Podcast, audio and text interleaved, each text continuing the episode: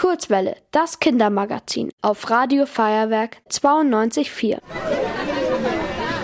Also hier in dem Raum ist es sehr laut und es ist, er ist auch ziemlich groß. Hier vorne ist eine riesige Tafel und eine riesige Leinwand. Und hier vorne ist auch eine riesige Tafel aufgebaut mit vielen Experimenten. Ich bin ziemlich gespannt, was noch alles passiert.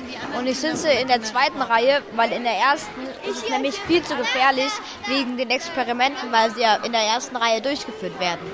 Okay, jetzt ist die Tür zu und ich glaube, es geht los. Also herzlich willkommen zur vierten und leider auch schon letzten Vorlesung.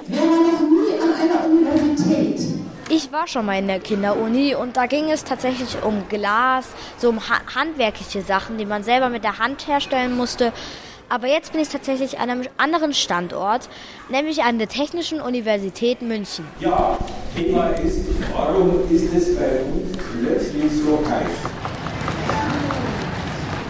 Also die Vorlesung ist jetzt ziemlich vorbei. Der Professor hat ganz schön viele Experimente gemacht. Also der Professor hat einen Keks genommen und in ähm, Stickstoff gehalten. Das ähm, hat dann gedampft und als er es gegessen hat, hat der Dampf ausgeatmet, wie wenn wir im Winter ähm, ausatmen, dass man den Wasserstoff dann sieht.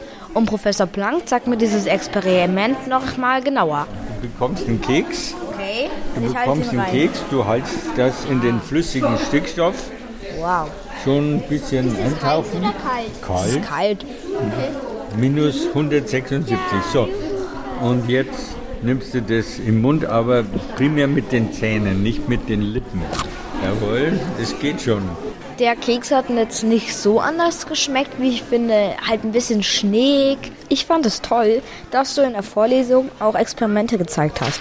Wie oft machst du das in normalen Vorlesungen? Ich habe das in normalen Vorlesungen immer gemacht, weil das vermittelt einen ganz anderen Eindruck von den Materialien, den Stoffen, den Reaktionen, mit denen wir zu tun haben. Das ist viel besser als das Theoretische. Die Leute merken sich das viel mehr und, äh, und verstehen das viel mehr. Was war das Spannendste, was Sie je in Ihrem Beruf gemacht haben? Das ist ganz klar. Wir haben Experimente unter Schwerelosigkeit gemacht und das ist ein Gefühl, das kann man nicht beschreiben. Das ist wunderbar. Danke für das Interview. Gerne, gerne. Alles Gute. Also ich fand es sehr gut heute, weil man viel gelernt hat und jetzt gehe ich auch wieder nach Hause. Also liebe Zuhörer und Zuhörerinnen, das war euer Finn. Tschüss. Ihr wollt auch ins Radio?